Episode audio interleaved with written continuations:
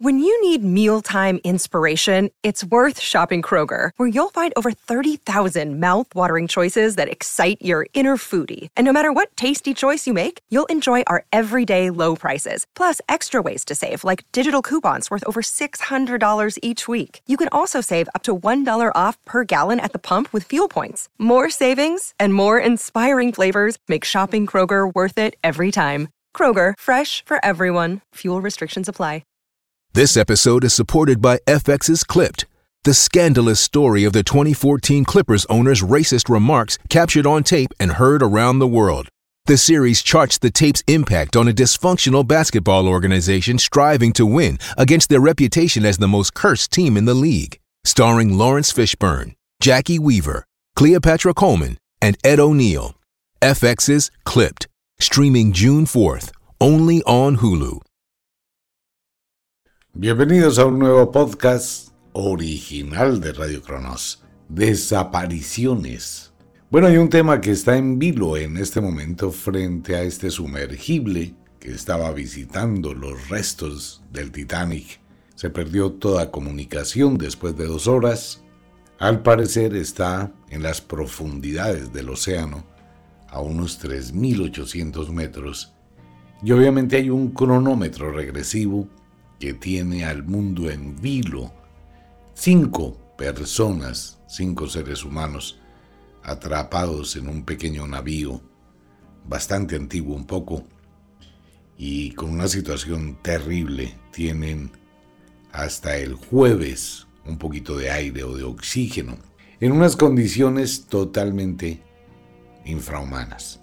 Si el equipo de electricidad se dañó, pues imagínense, es la obscuridad absoluta, tanto afuera como adentro. Lo único que tendrían a la mano sería pues algún equipo de video, de filmación, pero la pila dura muy poco tiempo y quedarían en una penumbra donde no se podrían ver.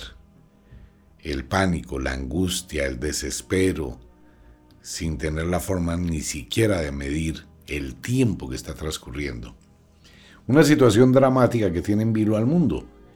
Pero es muy curioso cuando unos días atrás el mundo también estaba en vilo con cuatro niños perdidos en la selva en Colombia. Son cosas curiosas, ¿no? En el mundo de la magia se llaman coincidencias mágicas. Es el capricho de esa ley que todo viene por tres. Entonces, Van dos cosas de personas desaparecidas, perdidas. Falta una tercera que sin duda va a ocurrir en cualquier momento. Puede tener algún evento, algún lazo, algún puente, alguna energía, la relación entre los dos eventos. Pues son dos desapariciones, ¿no? El uno es un avión que cae en la selva, el otro es un semisumergible que se va al fondo del mar, cinco personas, la lucha de toda la gente para tratar de rescatarlas con vida, una odisea que pone a prueba tanto la fortaleza de quienes lo están viviendo, como el afán y el desespero de los que quieren rescatarlos. Increíble, ¿no? Cómo las energías del mundo de la magia actúan de formas extraordinarias, raras y a veces crueles. Pero esto tiene que ver con lo que hemos hablado muchas veces. Tomar decisiones son eventos que requieren de pensar, sea el momento y sea el tema, para tener algo de pedagogía frente a este tipo de acontecimientos. Siempre se debe tener un plan B, siempre se debe tener esa vía de escape o esa alternativa de la posibilidad de sobrevivir.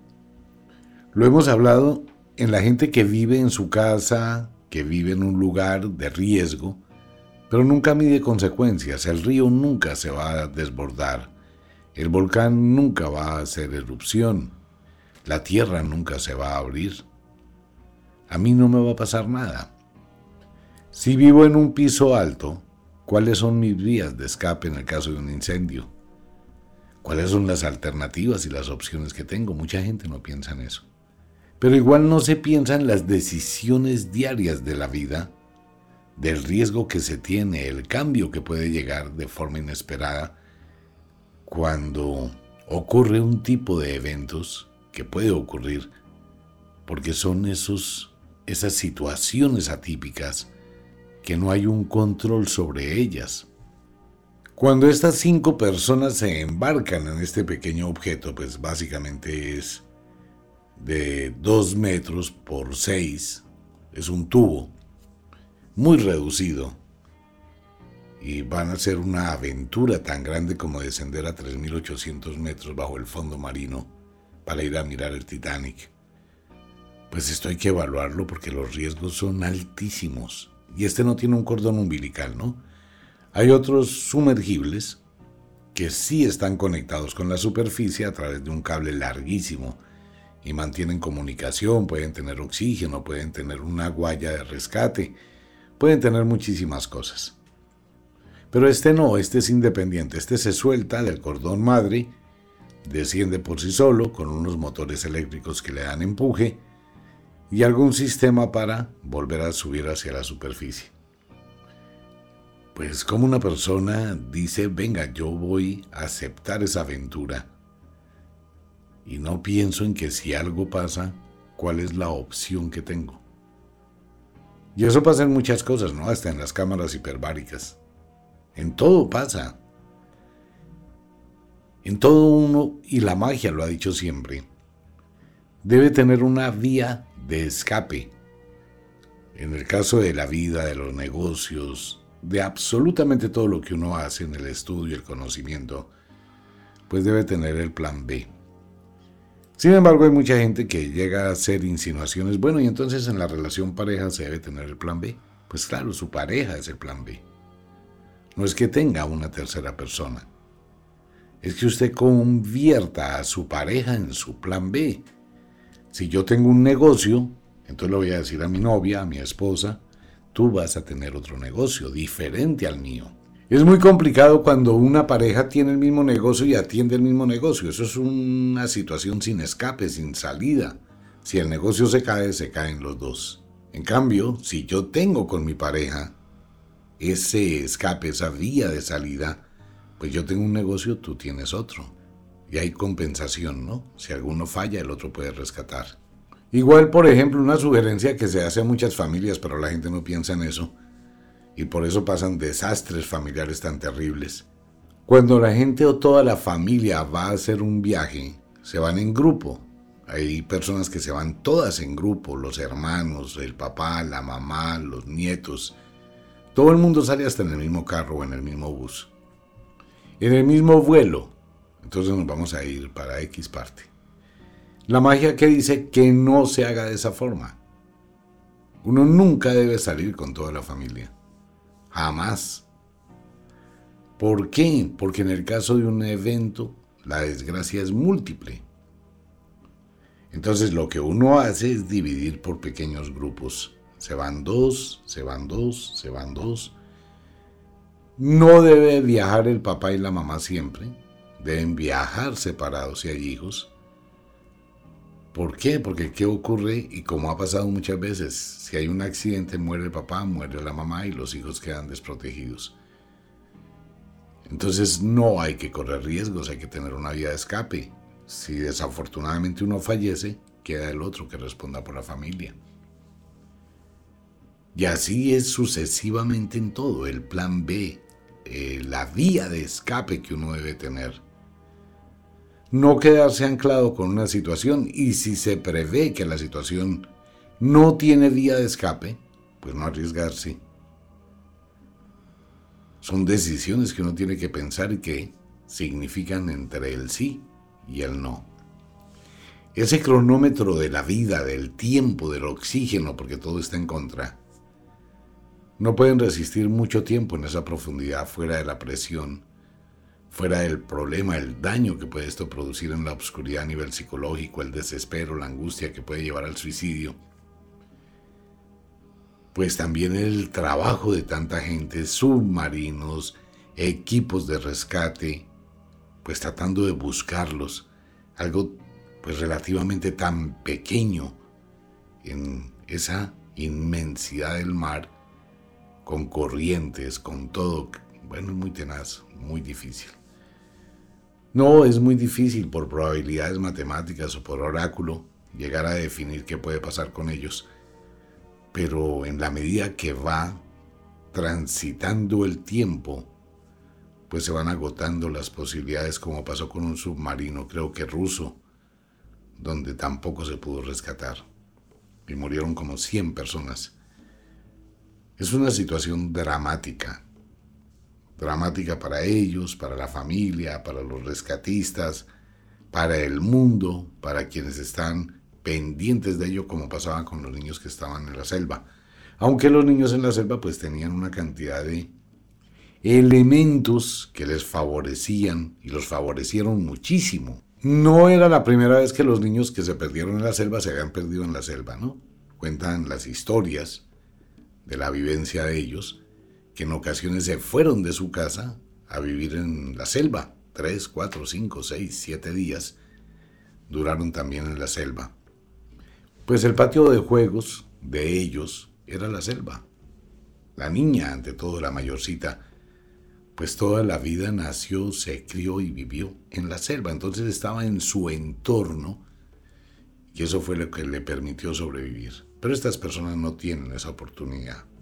Empezando que si tuviesen equipo de buceo, pues no pueden salir del submarino y no existe una forma para subir 3.800 metros un cuerpo humano, excepto que tenga pues ya un equipo de buceo con manejo de la presión de lo contrario, pues sus pulmones explotan.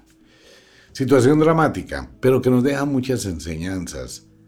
Nos ayuda a pensar y es por eso que tocamos el tema, combinándolo un poquito con esa filosofía y esa pedagogía de la magia, de cómo lo podemos extrapolar a nuestra vida y tener un poco de conciencia frente a las decisiones que se toman. Pensar un poquito, analizar, tomarse un tiempo para evaluar ese sí y ese no. Eso cambia todo, ¿no? Venga, vamos a hacer una inmersión en un mini sub para ir a ver los restos del Titanic. Usted puede decir sí, puede decir no. ¿Podría pasar que un grupo de astronautas quede perdido en el espacio? Bueno, eso pasó con el Apolo 13, que fue una de las cosas más titánicas que hizo Houston cuando el Apolo 13 se incendia, se daña en el espacio y tienen que devolverlos a tierra, ¿no? Y sin oxígeno. Fue cuando el que era director en ese momento del Centro de Control Houston reunió a todo el equipo y les dijo, el fracaso no es una opción. Entonces a trabajar, ¿cómo los traemos a tierra? Bueno, y así está hoy la situación con este equipo de rescate de la gente que está en ese minisub en el fondo del mar. Si contemplamos la cotidianidad de la vida, nos damos cuenta que nosotros vivimos día a día determinados eventos en los cuales no reflexionamos, no pensamos, no nos tomamos un tiempo para decidir. Y por esa falta del tiempo para pensar, de evaluar entre el sí y el no, nos involucramos en situaciones después muy difíciles de manejar. Muchas personas tienen deudas grandísimas por capricho, por terquedad, por desafío, por suponer, es que ese es un problema. Siempre suponer que yo puedo. Está bien que uno tenga la convicción de poder, pero no debes sobreestimar las capacidades, porque nadie es dueño del tiempo y nadie puede saber lo que va a pasar mañana. Y hay que tener muchísimo, pero muchísimo cuidado con la maldita ley del efecto invertido. Es que esa es una ley, sí es maldita, porque es que tiene unas connotaciones supremamente difíciles de manejar. En su gran mayoría cuando uno da por hecho algo, cuando uno supone que va a lograr algo, cuando tiene la convicción, ese poder que le han dicho a uno, piense positivamente, Usted lo va a lograr, usted puede hacerlo, involúcrese en esa deuda. Y usted dice, sí, ya mame y yo salgo y saco esto adelante y yo puedo y voy a hacer y va a acontecer y voy a deshacer. y al tiempo se da cuenta que no pudo. Una cosa es ese tipo de ilusiones y otras son las realidades concretas. Uno debe evaluar riesgos y debe tomar riesgos calculados. De lo contrario, siempre va a improvisar, siempre se va a dejar llevar por una emoción, siempre se va a cegar la razón. Y tenemos el caso en este momento de tantísima gente pero mucha gente en el mundo. Todas las veces lo dijimos, ¿no? Y hablábamos que si usted va a hacer transacciones en divisas, en monedas virtuales, en ese tipo de negocios, debe primero estudiar. Siempre lo he dicho. ¿Es bueno el negocio? Sí, pero para quien lo conoce, quien lo ha practicado, quien lo ha estudiado y quien tiene un capital de riesgo. ¿Qué es un capital de riesgo? Que usted disponga de 100 millones de pesos en un banco que no esté usando para nada, que si los pierde, no van a afectar su vida. Entonces usted dice, bueno, yo tengo 100 millones de pesos, pues voy a invertirlos en este tipo de negocios. Si los pierdo, pues no me importa. Si gano, pues qué chévere. Pero no es así. La gente tiene 10 millones, 12 millones, 15 milloncitos, 20 millones, 100 millones, 200 millones. Pero vive de ellos eso es un peligro. ¿Por qué? Porque está entregando eso, no conoce del tema, no sabe del tema, está suponiendo que va a tener plata, que va a ganar riquezas, que va a aumentar su dinero. Y cuando se da cuenta, empezó a perder, y a perder, y a perder, y a perder, a perder, a perder, a perder. Hasta que lo perdió todo. Después con llorar, pues no se puede hacer nada. Y hay mucha gente que perdió su plata con algún tipo de transacciones de estas que se hacen en Internet. Para las grandes empresas, para la bolsa, para personas que mueven millones de dólares en eso, es un buen negocio. ¿Por qué? Porque con un solo día donde logren ganar, ellos no hacen y no cometen el error que cometió mucha gente. Compré una criptomoneda y empezó a subir de peso. El 100%, el 200, el 300 empezó a subir, ¿no? Su valor. Entonces, no, venga, pues la compré, compré un millón de pesos, ya tengo 15 millones. ¡Wow! Yo dejo eso quieto ahí, de aquí al final del año tengo 3 mil millones. Eso es muy tonto pensar de esa forma. ¿Qué hacen los grandes accionistas? Los grandes accionistas ganan muy poquito, pero por volumen. Invierten un millón de dólares y en un solo día se ganaron 100 mil dólares. Ellos no van a dejar eso ahí para que siga creciendo, no, rápidamente venden y se ganan 100 mil dólares. Al otro día invierten el millón 100 mil, se ganaron un poquito, venden y siguen creciendo de a poquitos que eso es algo que la gente no tiene en la cabeza. Yo quiero plata, yo quiero lujos, yo quiero no sé qué, yo quiero si sé cuándo, pero lo quiero ya. No, eso no funciona y nunca va a ocurrir nada que haga que eso pase. Usted quiere tener lujos, claro, los conquista paso a paso. Quiere tener plata, la conquista paso a paso. Pero quítese de la cabeza que usted puede hacer saltos. Obvio que sí los hay la gran mayoría cosas de mucho riesgo, bien sean legales o ilegales, pero son de mucho riesgo. Y si no tiene una vía de escape, pues simplemente va a perder. ¿Y qué ocurre?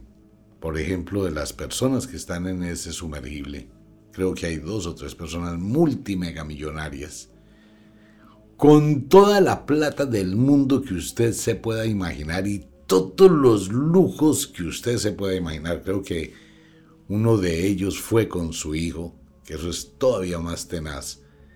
¿Cómo se debe sentir el papá llevando a su hijo a esa terrible aventura tan cerca a la muerte? Pues esperemos que los puedan rescatar con vida. Si no, eso va a dejar una huella muy tenaz en el mundo. Y obviamente en la familia, ¿no? Mucha tristeza. Ese señor tan multimillonario pues en este momento donde está, su dinero sirve para tres cosas, para nada, para nada y para nada. Tampoco puede contratar quien lo rescate, no tiene cómo comunicarse. Si se da cuenta todo el embrollo de esto, ¿no?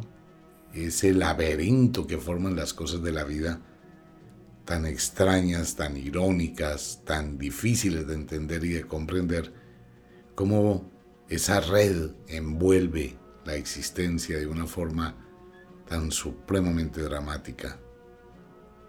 Si se logra, y ojalá sea así, que los puedan rescatar, pues es volver a nacer. Tal vez su forma de ver la vida cambie radicalmente. Si no los logran rescatar, pues es una mala muerte. No, pues imagínense, es una muerte terrible. El desespero, la ansiedad, la angustia, la oscuridad, eh, empiezan a perder oxígeno, empiezan a sentir pues que se sofocan, la presión, calor, pues cinco personas metidas en un ambiente muy pequeño, si no hay ventilación, pues también allí empiezan a enfermarse, el metano y el pentano de los desechos, de la materia fecal, ¿dónde pueden entrar al baño? Pues les toca ahí, y ahí no hay baño. Ahí tocó que busquen un rinconcito y eso es una cuestión muy tenaz porque la materia fecal en descomposición empieza a producir metano y pentano que son gases tóxicos y explosivos. Todo eso empieza a actuar, todo eso empieza a inquietar, todo eso empieza a maltratar la mente. O sea que es una agonía muy larga. Y sumando a ello algo que produce muchísima, muchísima desesperación, es la oscuridad. Eso es terrible, ¿no?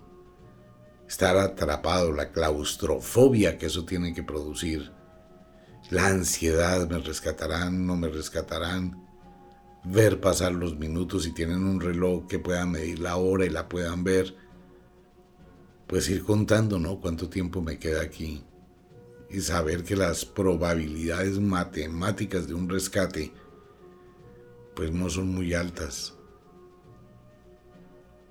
Estamos hablando del fondo del mar. Estamos hablando de un aparato que no emite ninguna señal, no hay un grito, un llanto, no hay nada. De pronto podría ocurrir que si le dan un golpe o dan golpes al casco, me imagino que eso harán, tratar de golpear la estructura para que se produzca una onda sónica y los sonares de los submarinos que están buscándolos pues capten el sonido, ¿no? Hay más posibilidades de eso. Pero en fin, toca esperar. El tiempo se termina el jueves. O sea que solamente queda el día de mañana y ya la situación pasa de amarillo a rojo hasta que se apague o hasta que los rescaten. El problema no es que los encuentren. Porque si un submarino lo puede encontrar. Bueno, ya lo ubicó, está allí. Primero, ¿cómo les transfiere oxígeno? Segundo, ¿cómo logra el submarino tratar de mirar cómo se une a la compuerta? Eh, tener algún tipo de compuerta también para lograr hacer un puente y extraerlos al submarino, ¿no? Eso sería algo muy titánico, porque no existiría otra forma. No, no hay, según los investigadores y lo que han hecho público, pues tratar de tener algo que baje desde 3.800 metros, una guaya, una grúa, lo enganche y lo suba, eso se gastarán por lo menos seis días. No hay oxígeno para eso. No hay forma de inyectarle oxígeno al aparatico. ¿Cómo se lo pueden inyectar? No hay una entrada para colocarle oxígeno. O sea que están herméticos ahí y desde afuera no pueden hacer nada para ayudarlos únicamente por la plataforma, por la escotilla original donde entran y salen. Entonces tocaría colocar algo que permita abrir la escotilla y pasar a un submarino. Situación complicada, sí, un desafío humano muy alto. Ese mismo desafío lo tiene mucha gente en su vida, en su destino, en muchísimas cosas. Por eso hay que pensar, hay que reflexionar, hay que analizar, hay que buscar siempre la vía de escape. Normalmente, mire, cuando usted conduce en carretera o en la ciudad o donde sea, usted siempre, y lo puede apreciar todos los días, la gente maneja bomperiada. Eso quiere decir el bumper del carro que está delante con el bumper del carro que está atrás. Y eso hay un espacio minúsculo que a veces ni siquiera la gente puede pasar caminando.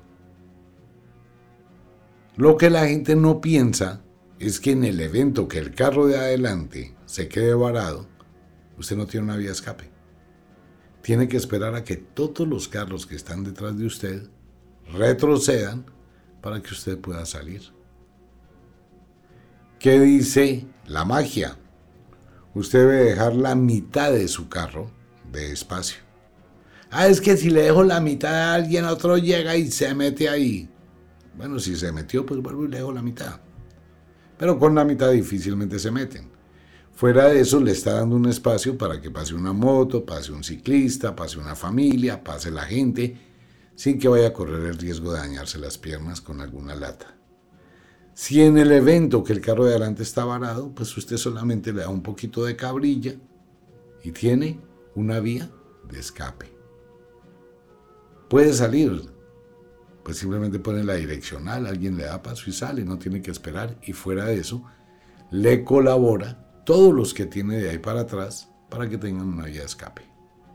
¿Su carro tiene una vía de escape? Claro, su carro tiene una quinta llanta que está guardada ya entre el baúl, está quietecita, reposada, no incomoda, no fastidia, no hace carga, pero está ahí si usted la necesita en el momento en que se pinche.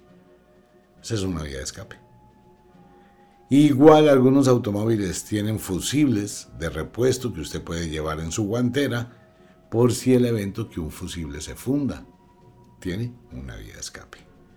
En el avión hay dos vías de escape. Los controles para el piloto, que son totalmente independientes de los controles del el copiloto. Entonces, si se dañan los controles de un lado, siguen los del otro. La relación pareja, cada uno tiene una vía de escape.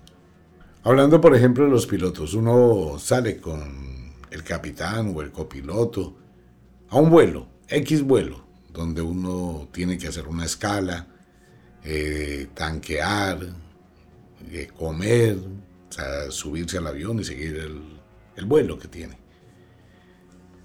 Nunca en la aviación la tripulación come lo mismo.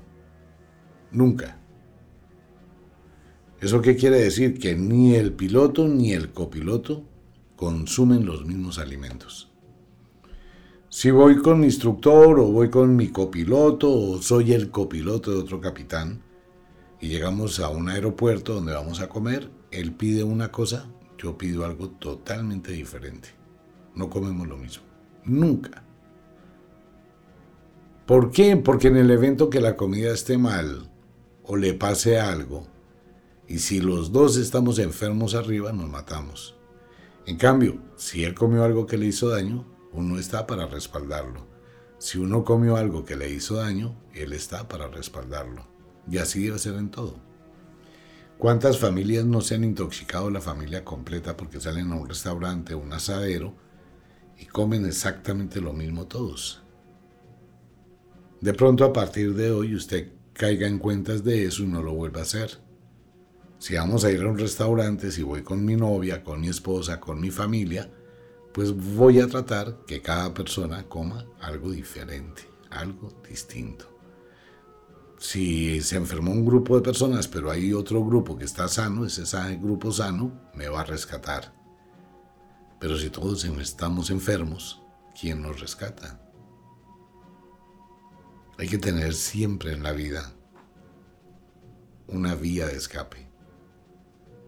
Siempre Nunca confiar, y bien lo dice la magia, nunca confíe en nada ni en nadie. Por eso siempre asegúrese que hay una vía de escape y que todo funciona bien. Le cuento a todos mis amigos, llegó la segunda parte del capítulo número 2 del libro gordo de la magia. Está bien interesante viene ya con los primeros rituales, es el aprendizaje del mundo de la magia. Y mucha gente empieza a ir comprendiendo cómo todo eso se representa en su vida, cómo lentamente le hace reflexionar, pensar y cómo le enseña. En Ofiuco Store, todo el universo de la magia atrapado en una gota. Esperemos que los logren rescatar y que estas personas puedan continuar disfrutando de sus vidas. Como de costumbre, el inexorable reloj del tiempo que siempre marcha hacia atrás nos dice que nos vamos. No sin antes decirle que de verdad los queremos cantidades alarmantes, los amamos muchísimo, de verdad que sí. Les enviamos un abrazo francés, un beso azul, a dormir, a descansar, a entrar al mundo de los sueños. Ya sabe, deje la cocina arreglada, la ropa lista para mañana. Vaya un pasito adelante. Si es de noche, duerma, descanse, lleve pensamientos agradables al sueño. Si es de día, trabaje, pero trabaje con inteligencia. Un abrazo para todo el mundo, nos vemos.